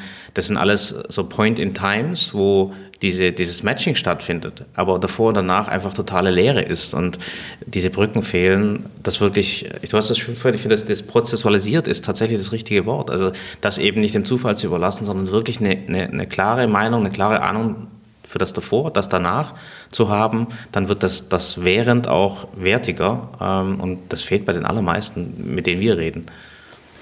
Ja, sehe ich, sehe ich ähnlich und das sind natürlich auch die Gedanken, die wir uns gerade machen. Also können wir ein Patrons-Programm eigentlich auch unternehmensindividuell anbieten? Und die Antwort ist natürlich ja. Also ähm, am Ende ist es vielleicht einfach eine Frage von Aufwand und Kosten, aber natürlich können wir das machen. Also wenn ich sage, ich möchte, bin in der Chemie und äh, wir suchen jetzt Startups, sechs Startups ähm, sehr passgenau für eure Herausforderungen, die ihr strategisch identifiziert habt. Natürlich geht das. Und dann können wir ein gemischtes Team sozusagen aus unseren Experten und euren Fachexperten da reinsetzen und dann können wir zwei Tage lang ähm, einen hohen Wert schaffen für die Startups. Ich glaube, das ist wichtig. Also man gibt erstmal ganz viel ähm, und dann überlegt man sich, am besten vorher, ähm, wie du gesagt hast, was passiert denn eigentlich danach? Was merken, was passiert, wenn wir merken, das ist super. Also wir können gut miteinander, wir haben die gleichen Ziele, da gibt es einen strategischen Fit. Ähm, was passiert dann? Kooperieren wir dann zusammen oder können wir uns beteiligen? Und all das ist natürlich möglich. Ja? Und das ist, glaube ich, ein hochspannendes Feld, wie man auch mit einem vergleichsweise geringen Aufwand einfach mal in dieses Thema reinkommt und auch dieses Netzwerk langsam aufbaut. Mhm. Hast du denn Formate in Deutschland, die, die, dir besonders gut gefallen, also die es schon gibt? Ich meine, wir hatten den Nico Lummer hier mit seinem Next Media Accelerator auch aus Hamburg, ähm, ein paar andere, mit denen wir gesprochen haben. Hast du Präferenzen, was ein richtig gutes Modell ist, was sich irgendwie für dich auch bewährt hat? Ich glaube, da gibt es nicht so das eine. Also der, der NMA in Hamburg, den finde ich schon sehr stark. Die machen viel, glaube ich, für, für den Standort Hamburg und ähm, sind auch, glaube ich, ein sehr starker Accelerator. Ähm, da gibt es ja jetzt ein paar von, gerade die, die so corporate getrieben sind. Ähm, die verfolge ich so ein bisschen vom Weiten. Ich glaube, die helfen total. Also die helfen sowohl den, dem Startup-Ökosystem, die helfen aber auch den Unternehmen, die daran beteiligt sind. Und die helfen sozusagen uns allen, weil sie so ein bisschen natürlich auch den Markt bereiten. Das finde ich spannend. Ähm, ansonsten glaube ich, gibt es da kein Patentrezept oder das eine, ähm, das eine Format, was ich spannend finde. Was ich für mich persönlich identifiziert habe, ähm, ist, ich bin kein Fan von großen Konferenzen mit 1000, 2000 Leuten. Da stehe ich in der Ecke rum und, äh, und spreche mit niemandem. Gibt es ja geborene Netzwerker, ähm, die haben danach 100 Visitenkarten und neue Kontakte. Ich bin das nicht ähm, und ich habe für mich gemerkt, den meisten Wert kriege ich aus relativ kleinen Gruppen, die sehr schnell eine Verbindung zueinander aufbauen. Und das ist ein bisschen unser Ziel. Das ist natürlich hoch egoistisch am Ende, weil ich sage, das ist das, was mir ähm, gut bekommt, wo ich mich auch wohlfühle, wo ich den meisten Wert daraus ziehe. Ähm, ich merke aber auch, dass es vielen anderen so geht. Das heißt, wenn wir 20 Leute in den Raum werfen und dann kommt Marcel Jansen und erzählt ähm, von seiner, äh, von seiner äh, Fußballer- und dann Unternehmerkarriere, entsteht eine ganz andere Atmosphäre, eine ganz andere Nähe und ein ganz anderes Vertrauen zueinander. Wir nehmen das nicht auf, das bleibt in diesem Raum. Ähm, als wenn Marcel Jansen auf äh, einer Bühne steht vor 2000 Leuten. Und ähm, wir bauen deswegen sehr stark auf diese relativ kleinen 20, 30, 40, 50 Leute, wo sich wirklich jeder kennt, wo ich nach zwei Tagen ähm, jeden Namen ähm, weiß und wo ich auch mit jedem ins Gespräch komme. Wir glauben, das schafft einen wirklich hohen Wert. Das heißt aber nicht, dass diese großen Formate nicht ihre Daseinsberechtigung haben. Im Gegenteil, ich finde die super, ich finde die total spannend. Ich glaube, die helfen. Wir für uns haben gemerkt, diese Nische klein, familiär, ähm, sehr vertrauensbasiert, ähm, schafft für uns den größten Wert. Ja, es ist ja wahrscheinlich komplementär. Ne? Also das heißt, äh, kann ja koexistieren. Unser Punkt war nur, isoliert gesehen ist es schwierig, weil es, es sind immer so Inseln, ja, von denen kannst du von Insel zu Insel hoppen, aber es gibt keine Verbindung zwischen den Inseln. Ja. Und das ist so ein bisschen das Problem, dass, äh, dass da sehr viel noch Vakuum zwischendrin ist, was ja Raum für Entwicklung lässt. Ähm, ich habe noch für dich eine Frage. Wir, wir hantieren sehr viel mit äh, Talenten und äh, versuchen natürlich auch Talente zu finden, Digitaltalente, wie man es so schön nimmt, ganz viel gefächert. Du bist jetzt eher aus dem UX-Bereich, äh, Entwickler, Digital-Content-Talente. Sehen, dass die viele große Firmen wahnsinnig auf der Suche sind nach diesen Talenten. Ja. Ähm, mittelständische Firmen zum Teil noch gar nicht erkannt haben, dass sie die, diese Talente brauchen, aber auch werden. Also sprich, wir haben doch ein Riesenproblem in Deutschland gerade, dass diese Art von Talenten einfach nicht am Markt sind. Und wenn sie am Markt sind, ich sag mal, die Großen diese Talente wegschnappen. Wie siehst du das jetzt gerade so aus der Startup-Struktur heraus im, im Consulting? Ähm, weil es geht ja darum, wirklich Menschen zu bekommen, die dann auch Mehrwert schaffen können. Und wenn das nicht mehr möglich ist, dann kannst du die beste Idee der Welt haben. Du kriegst einfach nicht mehr genug Leute. Ja. Ich glaube, das ist eine riesen Herausforderung für alle. Da gibt es auch, glaube ich, keine wirkliche Lösung. Was ich glaube, was ein Ansatz ist, den wir verfolgen, ist, man muss sich ein bisschen davon, von dieser klassischen ähm, von diesem klassischen Modell verabschieden. Ich stelle hier jemanden ein und der gehört mir sozusagen exklusiv und der sitzt mir hier mit mir unter einem Dach und zwar 200 Tage im Jahr und, ähm, ähm, und sonst macht er beruflich nichts anderes. Ich glaube, und so leben wir das ja auch, ähm, wir arbeiten mit einigen der schlauesten Leuten zusammen, die ich kenne. Wirklich, also wir können äh, beim Patrons-Programm, aber auch für unsere Kunden wirklich, das kann ich guten Gewissens sagen, ein All-Star-Team zusammenstellen. Für alle diese Leute, mit denen ich da arbeite, kann ich meine Hand ins Feuer legen. Die kann ich nie im Leben anstellen. Da haben die also nicht mal ansatzweise ein Interesse dran. Ähm, selbst wenn ich sie bezahlen könnte, alle, ähm, würde ich die überhaupt nicht angestellt bekommen. Die wollen anders arbeiten und ähm, sie können anders arbeiten, weil sie zu den Besten ihres Fachs gehören. Warum sollten die sich für 60.000 Euro irgendwo im Jahr anstellen lassen, wenn sie das Doppelte verdienen können und die sich ihre Projekte aussuchen können und, ähm, ähm, und die Sachen machen, für die, für die sie wirklich brennen? So, das heißt, ich glaube, und das ist natürlich wahnsinnig schwer für ein großes Unternehmen, man muss sich ein Stück weit davon verabschieden, dass man jedes Talent exklusiv festangestellt für drei Jahre an sich bindet sondern ähm, es wird neue Modelle geben und die funktionieren in allen Grauschattierungen dazwischen. Also zwischen Freelancer und Festangestellten wird es alles geben. Das wird eine, eine temporäre Kooperation sein, das wird sehr viel Remote Work sein. Also warum soll ich irgendwie nur im, im Bereich Hamburg nach den besten Leuten suchen? Vielleicht sind die ja auch ganz woanders. Also vielleicht sind die in, äh, in Nordbayern oder sie sind in Österreich oder vielleicht sind sie aber auch in Litauen. Also, und da gibt es ja auch erste Beispiele von Unternehmen, die das wirklich machen, ein komplett ähm, distribuiertes Team. Und dann ist die zweite Frage, muss ich die alle wirklich fest auf meiner Payroll haben?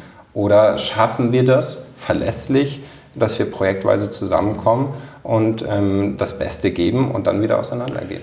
Ja, ich meine, das ist ja so ein bisschen auch dieses Stichwort Gig Economy, dass die Leute ja wirklich dann viel mehr vielleicht punktuell hinzustoßen ich glaube, was dafür natürlich dann enorm wichtig ist, damit es erfolgreich werden kann, und das hast du ja auch schon betont, ist ja dann wieder ein, ein Prozess zu haben, weil auf den ersten Blick wirkt das vielleicht sehr chaotisch, ne? dass irgendwie Leute rein, raus und ähm, aber es ist so ein bisschen ja wie so ein, ja, ob es jetzt ein Ameisenhaufen ist oder ein Bienenstamm, also das sieht zwar chaotisch aus, aber es gibt ja trotzdem sehr feste Prozesse, Strukturen, in denen zusammengearbeitet wird. Ne?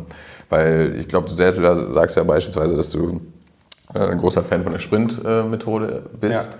Und auch da, was ja chaotisch wirkt, ist ja, muss ja trotzdem sehr diszipliniert durchgezogen werden. Ja. Und so ist es, glaube ich, auch bei diesen Zusammenarbeitsmodellen. Man muss Strukturen geben, wo diese Leute ja wirklich gut andocken können, wissen, wofür sie zuständig sind und dann vielleicht auch nach mehreren Wochen oder Monaten oder Tagen wieder weiterziehen können, ne? ohne dass dann danach wieder das Vakuum entsteht, sondern der Mehrwert genutzt werden kann. Ne? Ja, ich glaube, du hast total recht. Ich glaube, es ist absurd schwer. Also ja. ähm, ich glaube, das ist eine der größten Herausforderungen und ich glaube, es gibt wenig Unternehmen und Personen, die das wirklich auch schon in Gänze für sich gelöst und verstanden haben. Ich glaube, das ist absurd schwer und da kann man tausend Fehler machen. Und natürlich ist es erstmal einfacher, wenn wir alle am gleichen Tisch, im gleichen Büro sitzen und wir wissen, wir arbeiten na, na so Minimum die nächsten zwölf Monate oder 24 Monate zusammen. Natürlich ist das erstmal einfacher, aber die Realität ist heute eine andere und dann müssen wir uns überlegen, gibt es andere Modelle? Und die sind schwer. So, und ich glaube, da wird man absurd viele Fehler machen und ich, wir sind nicht ansatzweise in der Nähe davon, das verstanden zu haben. Aber wir haben dieses Mindset, dass wir gar nicht erst versuchen werden, ein, ein, traditionelles Unternehmen mit 100 Leuten im gleichen Gebäude aufzubauen. Das werden wir einfach nicht versuchen, weil wir glauben nicht, dass das, ähm, dass das wirklich einen Bestand hat. Zumindest nicht in dem Bereich, in dem wir uns bewegen. Ich glaube, wenn man anfängt, ist, ist nochmal eine Sache. Aber ich meine, wir haben vorhin viel von Bestandsorganisationen geredet, die jetzt irgendwie 1000, 2000, 10.000 Leute haben. Ähm, denen fällt es natürlich noch viel, viel schwerer, ich sag mal, in ein anderes Modell zu migrieren, weil die Strukturen nicht da sind. Also ich meine, du kennst viele HR-Abteilungen, ja. Ich würde mal sagen, die allerwenigsten sind so aufgestellt, dass sie überhaupt mit so einem Konstrukt umgehen könnten, äh, mal abgesehen davon, dass Kompensationssysteme und so weiter einfach nicht darauf ausgelegt sind, das zu tun. Das heißt, wir sind ja noch ganz, ganz äh, schwer in der alten Welt unterwegs. Äh, in der Idee vielleicht schon, aber das ist nicht umsetzbar. Und da sind wir wieder an der Parallelisierung, weil wir haben unseren Kunden auch das, das schöne Buch von Christensen immer wieder empfohlen. The Innovators Dilemma ist ja schon ein bisschen älter, aber zeigt eigentlich das Dilemma. Das ist ja nicht nur auf das Produkt bezogen, sondern das geht ja auch auf die Struktur. Sprich, du bist auf deiner unteren Kurve mit deiner Struktur unterwegs und die ist erfolgreich. Kein Mittelständler würde sagen, ich implodiere meine heutige Struktur und gehe im Prinzip in ein komplett neues Modell, ne? Äh, selbst wenn eine, eine, eine, gute Idee da ist, weil die Angst einfach viel zu groß ist, dass mein, mein Umsatz abbricht, dass mein Erfolg, den ich mir über 100 Jahre erarbeitet habe, wegfällt. Und das ist so das Hauptkernproblem, ist, ist, ist nicht, ich sag mal, zu verstehen, äh, wo es hingeht, sondern wie, wie kriege ich es hin, dass das, was ich heute mir erarbeitet habe, Bestand hat, aber trotzdem diese neue Welt in irgendeiner Form existieren kann und vielleicht irgendwann mal koexistieren kann. Und das ist, glaube ich, echt eine, wie du richtig sagst, das ist eine, eine brutal schwere Aufgabe, die im Kopf schon allein, das Denken tut schon weh, äh, das Tun wird wahrscheinlich noch viel mehr wehtun.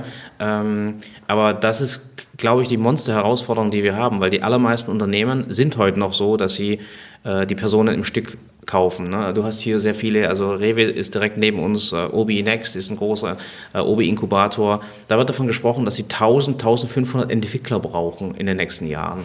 Ähm, Volkswagen hat gerade gesagt, dass sie irgendwie 10.000 Entwickler brauchen. Da, da, reden wir von Stückvieh, ne, die, die jetzt quasi gebraucht werden. Da hat noch gar keiner ein Konzept, dass das vielleicht gar nicht so funktioniert, wie ich mir das vorstelle. Und ich, ich frage mich einfach, wenn noch genug Geld da ist, ähm, ja, ist es von Anfang an einfach schon falsch gedacht, weil da wäre ja die Möglichkeit da, das komplett neu zu denken und nicht alt zu machen.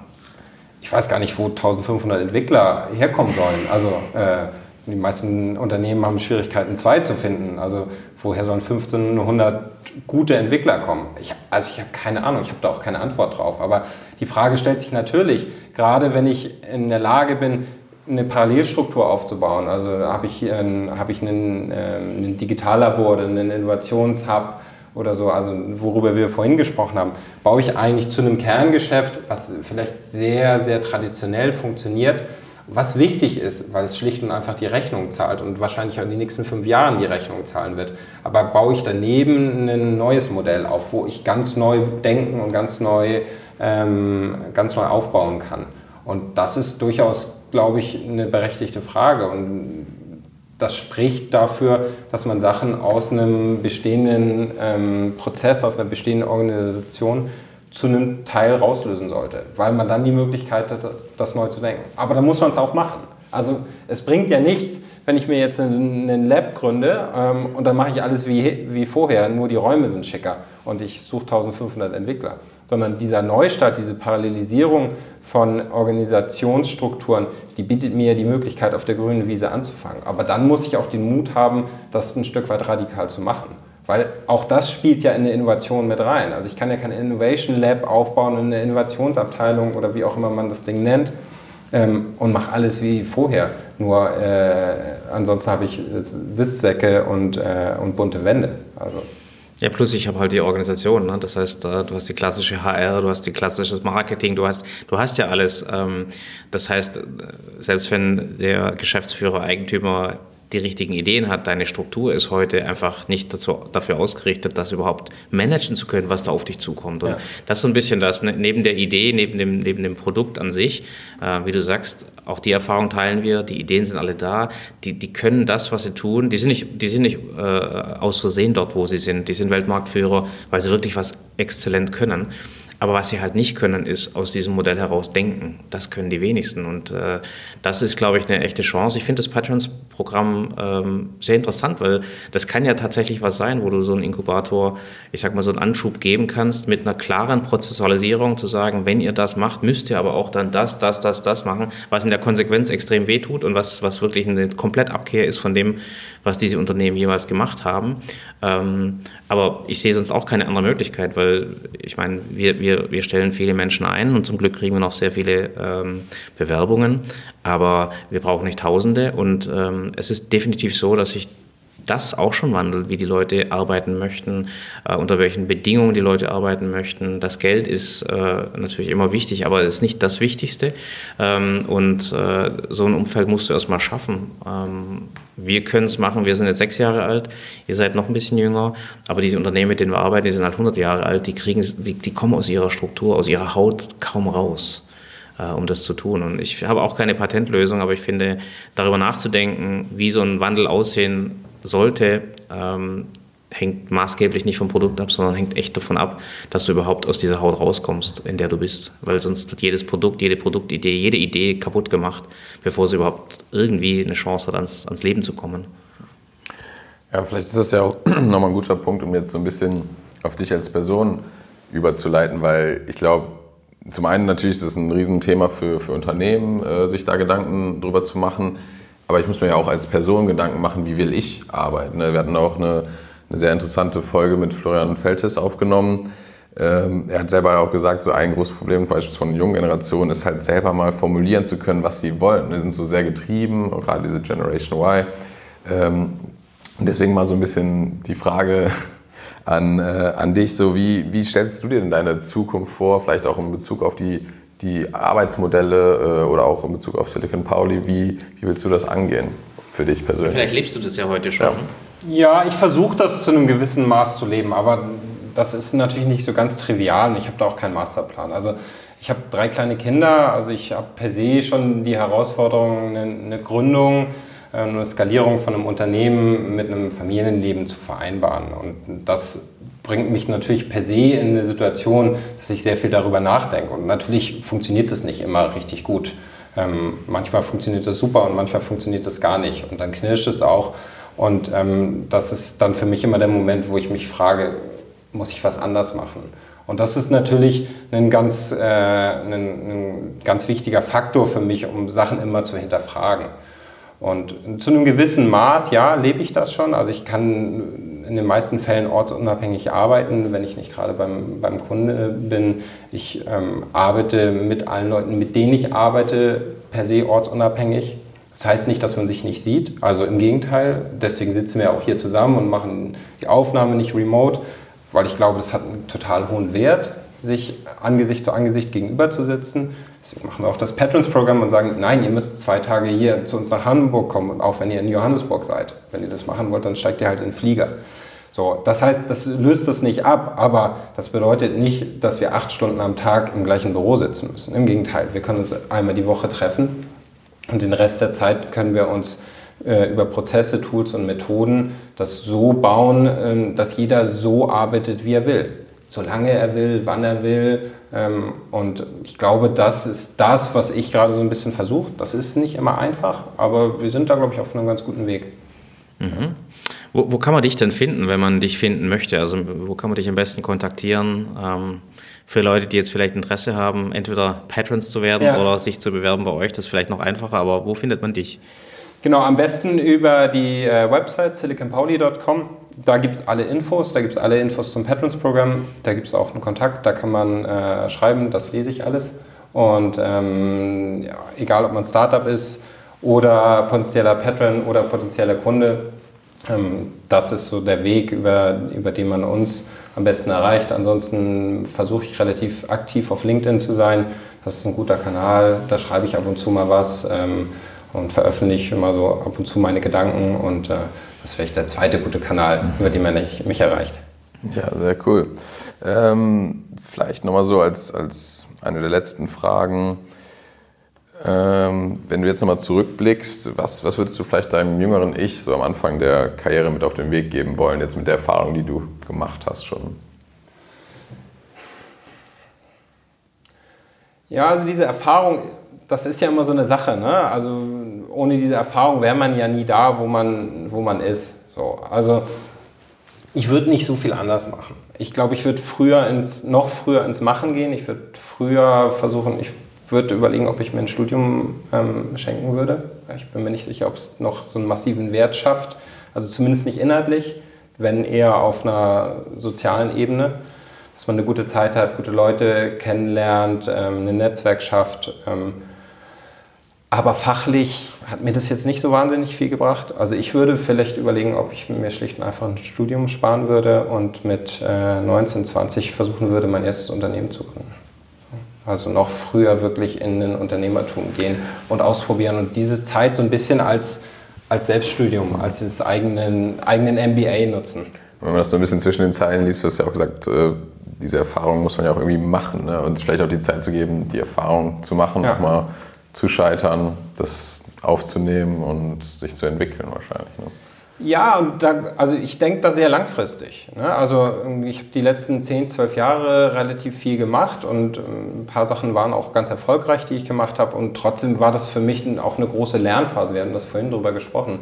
Es war so ein bisschen mein MBA die letzten 10, 12 Jahre. Ein bisschen länger gedauert als, äh, als an der Uni. Aber dafür habe ich auch, glaube ich, mehr gelernt. Und jetzt bin ich in einem Alter mit einer Erfahrung, glaube ich, wo ich das Gefühl habe, ich kann das alles anwenden. So, also ich kann das jetzt alles runterarbeiten. Ich habe so viel gelernt und das habe ich vor allem dadurch gelernt, dass ich wahnsinnig viel ausprobiert habe und auch Sachen nicht geklappt haben. Und jetzt ist der Punkt, wo ich das alles wirklich umsetzen kann und aus so einem wahnsinnigen Erfahrungsschatz schöpfen kann. Und der ist wichtig. Und deswegen bin ich ein großer Fan davon, relativ früh in so ein Doing zu gehen und einfach Sachen zu machen. Sehr cool. Jetzt hast du ähm, sehr, sehr spannende Insights gegeben.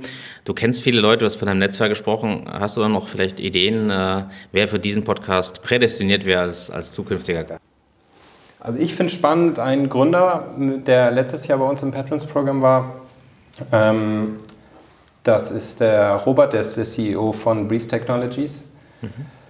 Die ähm, haben ein extrem spannendes ähm, Produkt und zwar ähm, entwickeln die so kleine Luftsensoren, die sind so groß wie ein Rauchmelder und die kannst du in der ganzen Stadt aufhängen und kannst du aber auch im Büro aufhängen, um die Luftqualität zu messen. Und die ersetzen diese großen Kästen, die teilweise an den vielbefahrenen Straßen stehen, die eine Million Euro kosten. Die kosten ein paar hundert Euro, diese Kästen von denen, davon kann man ein paar mehr aufhängen. Und darüber kann man Luftqualität messen und analysieren mit deren Software. Extrem tolles Produkt, ganz tolles Gründerteam. Der, ähm, der Robert, ähm, der CEO und äh, der Sascha, der CTO. Super Jungs und ganz tolles Produkt. Sehr coole Idee und äh, diese Luftmessstationen, die stehen auch blöderweise immer auf Fahrradwegen, ist mir aufgefallen. Also da haben die Städte auch noch wirklich äh, Luft nach oben, äh, sowas zu tun. Äh, toller Hinweis, äh, vielen Dank. Vielleicht kannst du uns ja äh, das Netzwerk ähm, öffnen für, für Robert. Und äh, ich fand es sehr, sehr spannend, also sehr gute Insights. Äh, vielen Dank, dass du die Zeit genommen hast. Wir finden es auch toll, wenn man sich face-to-face -face gegenüber sitzt. Und schön, dass du uns hier in Köln besucht hast. Dankeschön. Vielen Dank. Ja, vielen Dank. Dank. Das war's mit der Episode. Vielen, vielen Dank fürs Zuhören. Ähm, wir hoffen, wir konnten euch einiges mitgeben und wollten euch einfach nur noch mal sagen, wenn ihr jegliches Feedback habt, wenn es Themen gibt, die euch beschäftigen oder ihr Fragen habt oder auch Gäste, die wir mal einladen sollten, könnt ihr uns auf den gängigen Social Media Kanälen erreichen, immer unter dem Tag Digitaler Unternehmermut und auch per Mail sind wir erreichbar. Alle Kontaktdaten verlinken wir euch in den Show Notes. Ähm, ja, wir freuen uns einfach und hoffen, dass wir ein bisschen über das Thema Digitaltransformation diskutieren können. Bis zum nächsten Mal. Thank you